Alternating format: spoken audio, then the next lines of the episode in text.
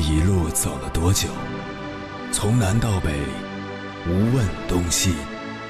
这一生走了多远？春华秋实，红颜白发。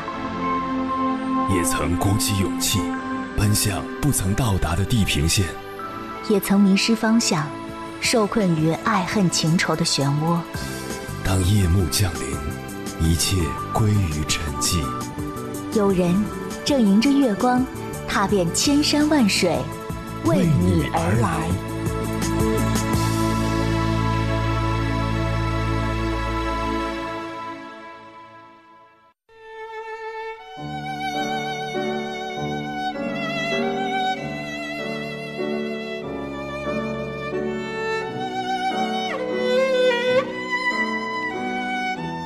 最近看综艺看到一个有意思的片段，奇葩说知名辩手颜如晶因为喜欢吃炸鸡，于是在北京开了一家炸鸡店。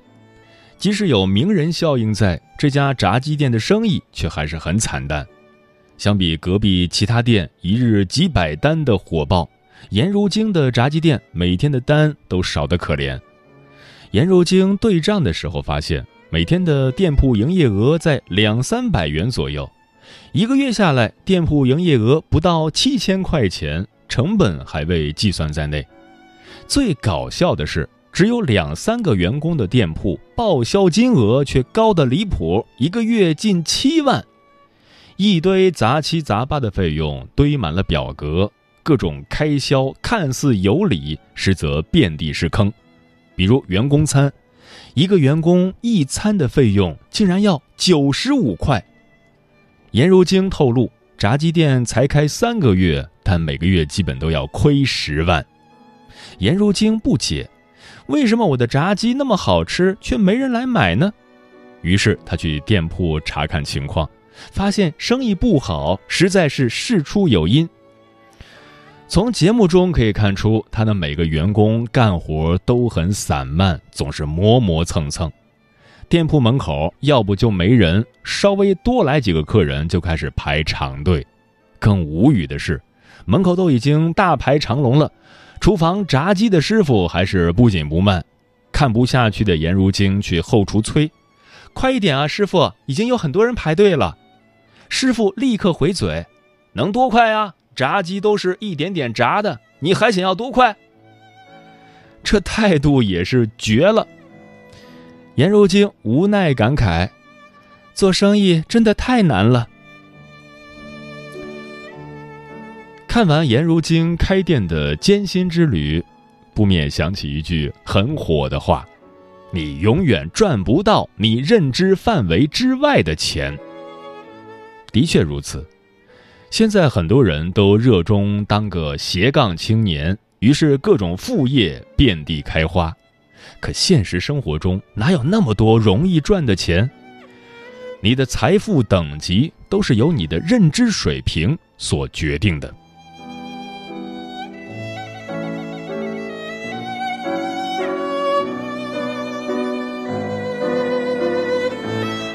凌晨时分，思念跨越千山万水，你的爱和梦想都可以在我这里安放。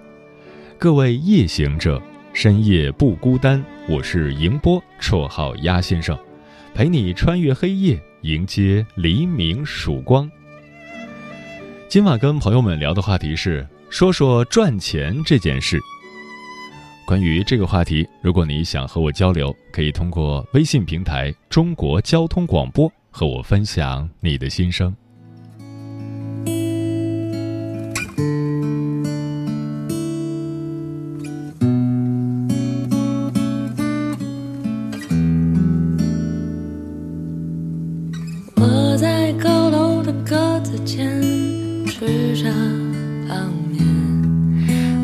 亲戚朋友还以为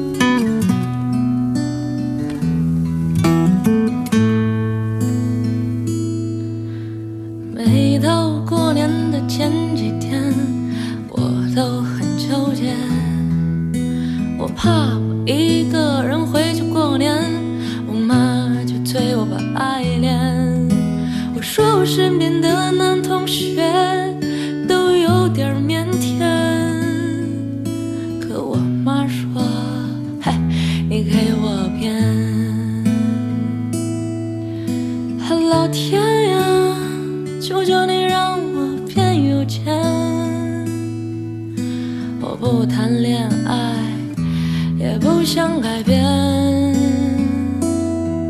谁说女生就不能自己养家赚钱？就算累点儿，也不向命运妥协。啊，老天呀！求求你让我变有钱！我不谈恋爱，也不想改变。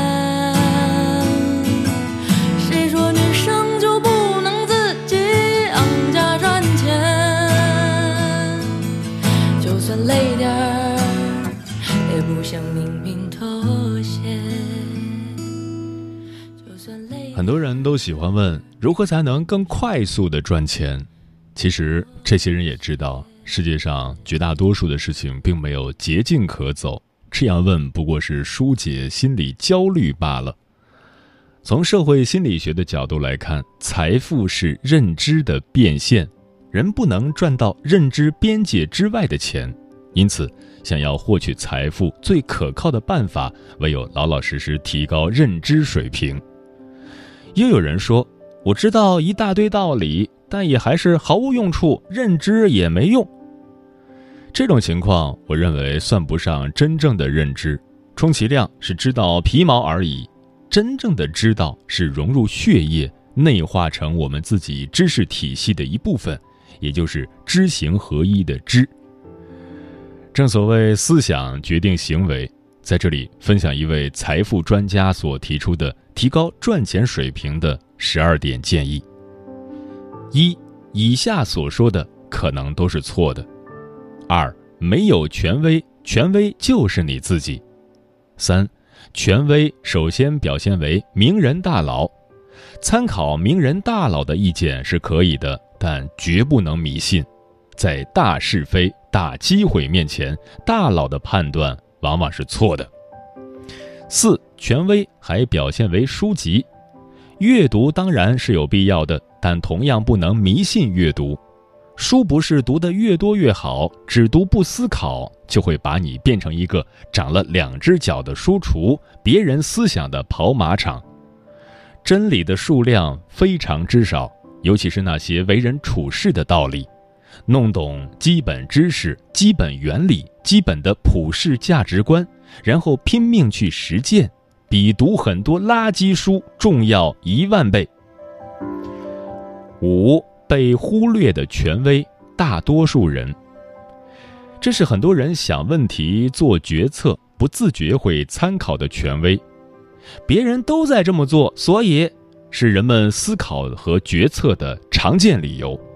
这个权威可能连你自己都没有意识到，但它却每天都在控制你的大脑。要批判思考、洞察事物本质，就必须摆脱人群对你的裹挟。六，独立思考需要勇敢；七，刻意练习；八，拒绝懒惰；九，用演绎的思维，从事物本质出发思考问题。思考事物的方法分为两大类：一是演绎思维，二是归纳思维。演绎思维的含义是从一个定义、公理、基础事实等出发，层层递进，不断展开，前后逻辑环环相扣，最终得出结论。归纳思维的含义是从具有类似特征的对象出发，通过归类比较总结出结论。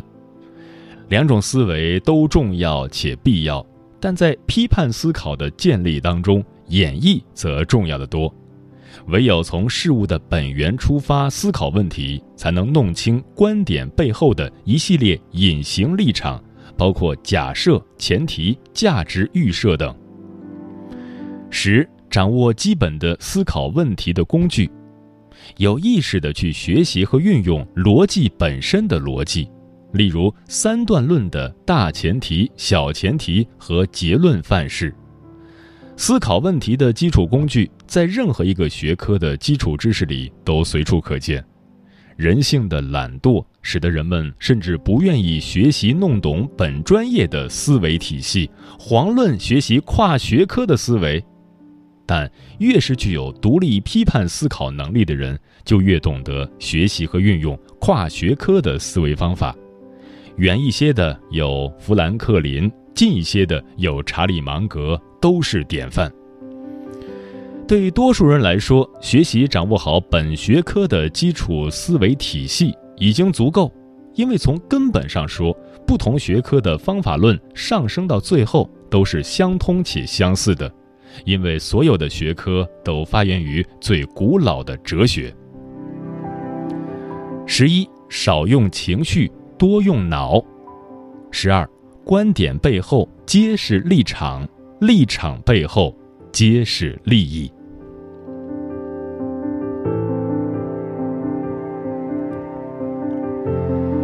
接下来，千山万水只为你，跟朋友们分享的文章名字叫《你永远赚不到你认知范围之外的钱》，作者严严。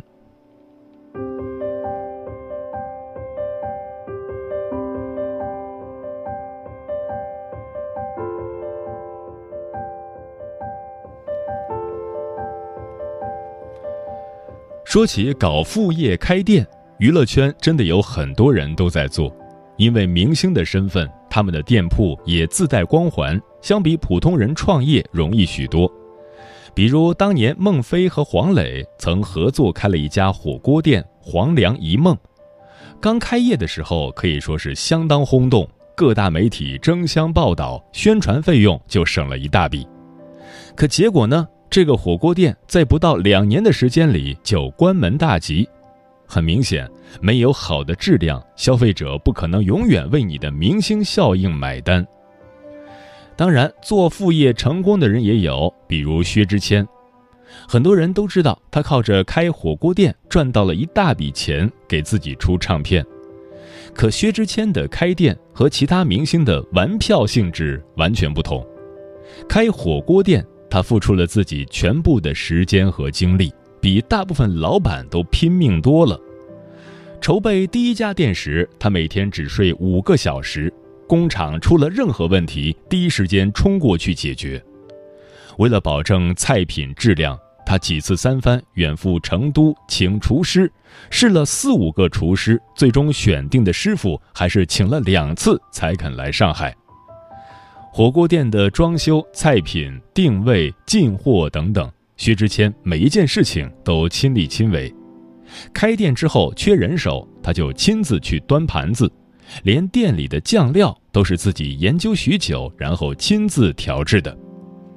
在这样的付出下，他的火锅店最终成了许多人口中的业界良心。从2009年初开业到现在，分店遍布江浙沪。靠的不是明星效应，而是他的日积月累。综艺《我家小两口》里，嘉宾杜若溪也开了一家火锅店，但生意冷清。于是他向薛之谦请教生意经，薛之谦当场就点了好几个问题：饭店的定位不准确，面积太大，资金投资不合理，合伙的股东不关心。薛之谦直接指出，你必须要有一个人是靠这个吃饭，这个生意黄了，我就没饭吃了，可谓是一针见血。最后，薛之谦劝杜若溪赶紧关门止损，除非你能一心一意搞副业，要不然的话，亏损是唯一的结局。薛之谦曾说过。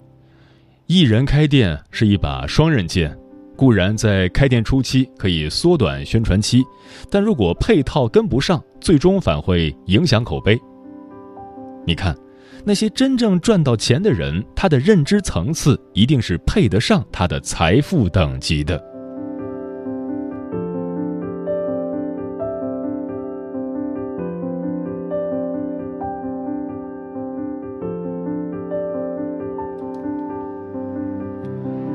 楠楠毕业快十年，虽然工作稳定，但薪水也少。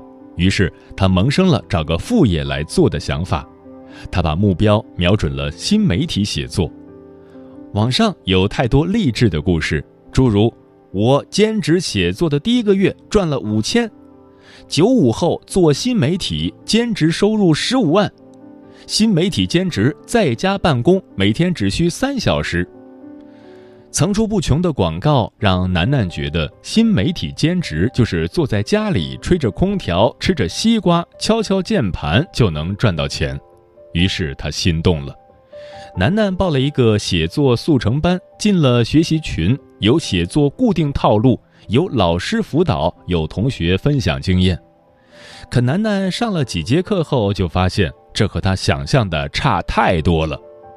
他本以为自己只要每天花两三个小时就能写出一篇文章，赚一笔稿费，可实际情况是，哪怕他把全部的业余时间都花在了查阅资料、研究写作上，他还是写不出一篇能上稿的文章。对于一个高中毕业后就再也没有写过作文的人来说，表达自己的想法都是一件难事，又何谈通过写作赚钱呢？在课程结束的时候，楠楠发现群里大部分的学员都和他一样，赚到钱的人少之又少，而这些人要么是本身就擅长写作，要么就是付出了远超常人的努力和坚持。现实生活正像作家刘同所说的：“你必须非常努力，才能看起来毫不费力。”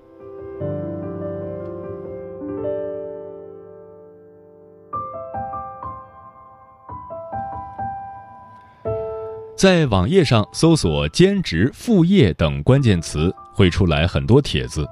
帖子里的回答五花八门，无数人通过兼职实现了月入上千上万。看了他们的回答，很多人就会立刻心动，然后在下面留言求学习、求分享。那些靠兼职月入过万的答主，我们不知道有几个是真的。可认真看几个回答，你就会发现。那些说赚钱简单的，基本都是广告。他们会在回答里晒出所谓的收入截图，然后把赚钱说的轻松简单，让你感觉睡着觉就能把钱赚了。当有人留言求学习，他们就会让你扫码入群、加微信等等。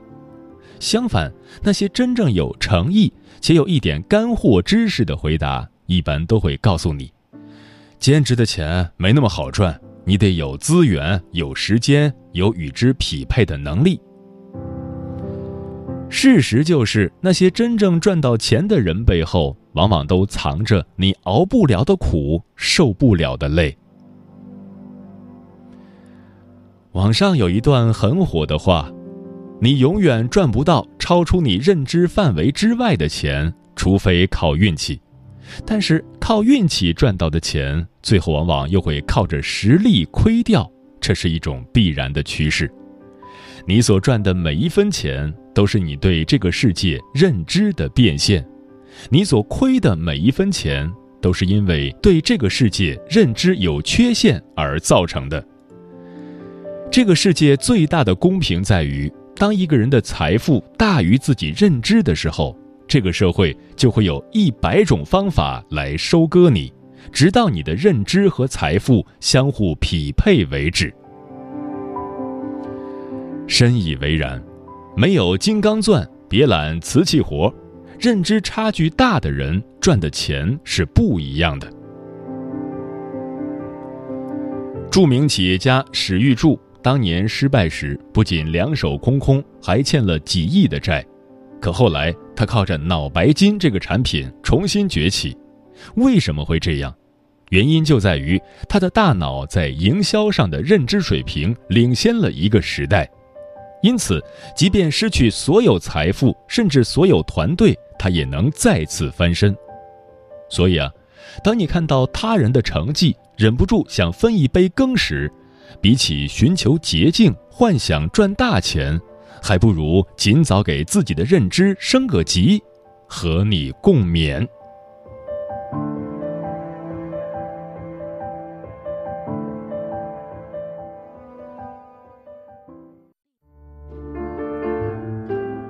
有一种思念叫望穿秋水，有一种记忆叫刻骨铭心，有一种遥远叫天涯海角，有一种路程叫万水千山。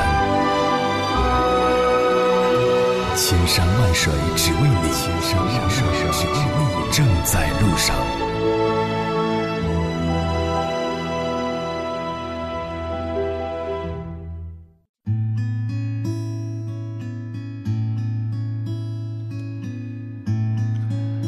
感谢此刻依然守候在电波那头的你，这里是正在陪伴你的千山万水只为你，我是迎波，绰号鸭先生，我要以黑夜为翅膀，带你在电波中自在飞翔。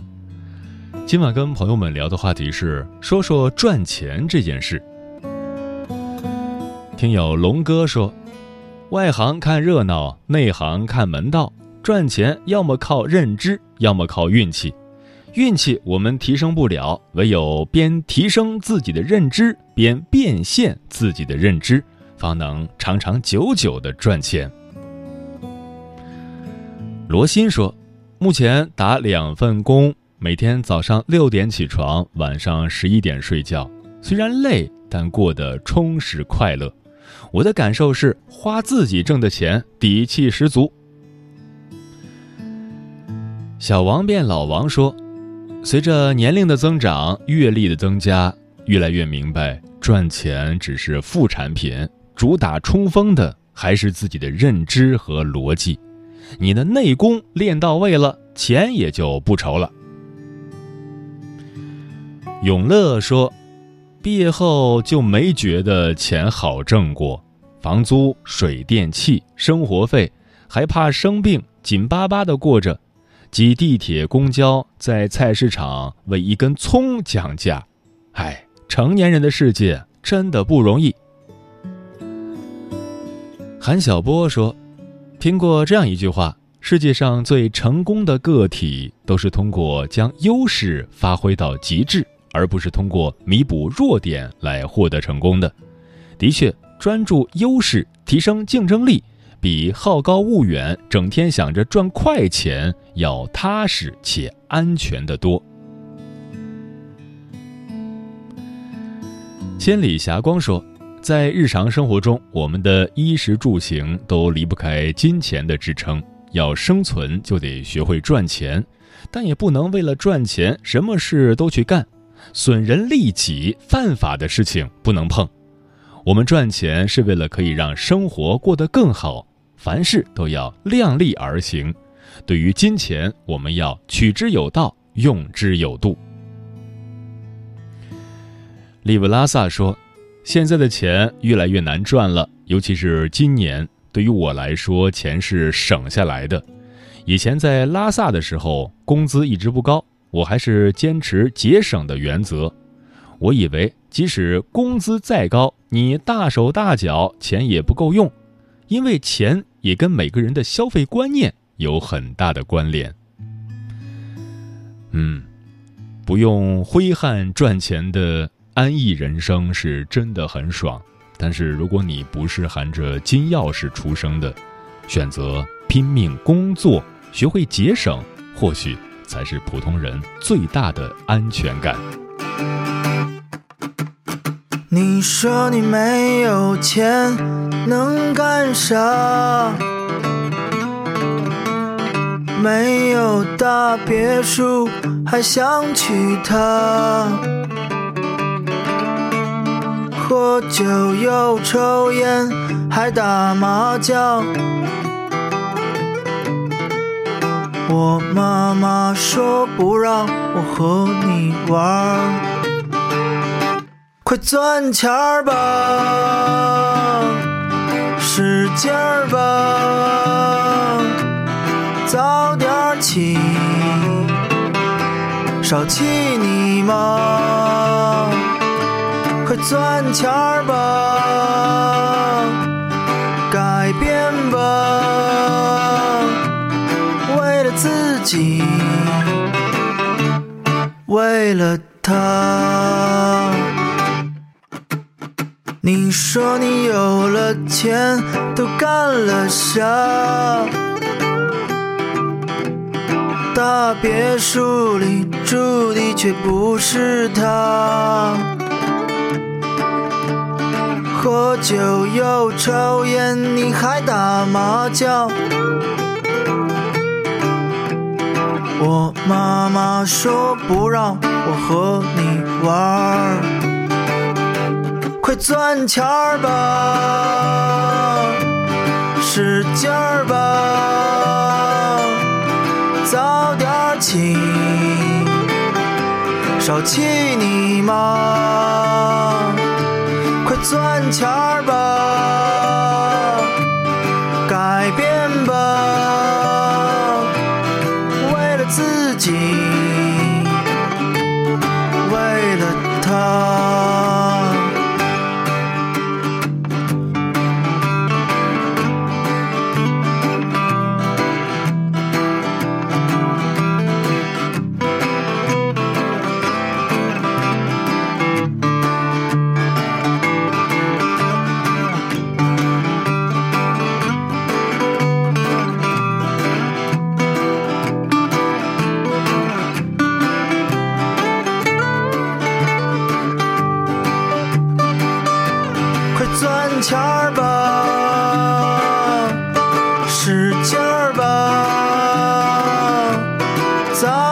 早点起，少气你妈，快赚钱儿吧，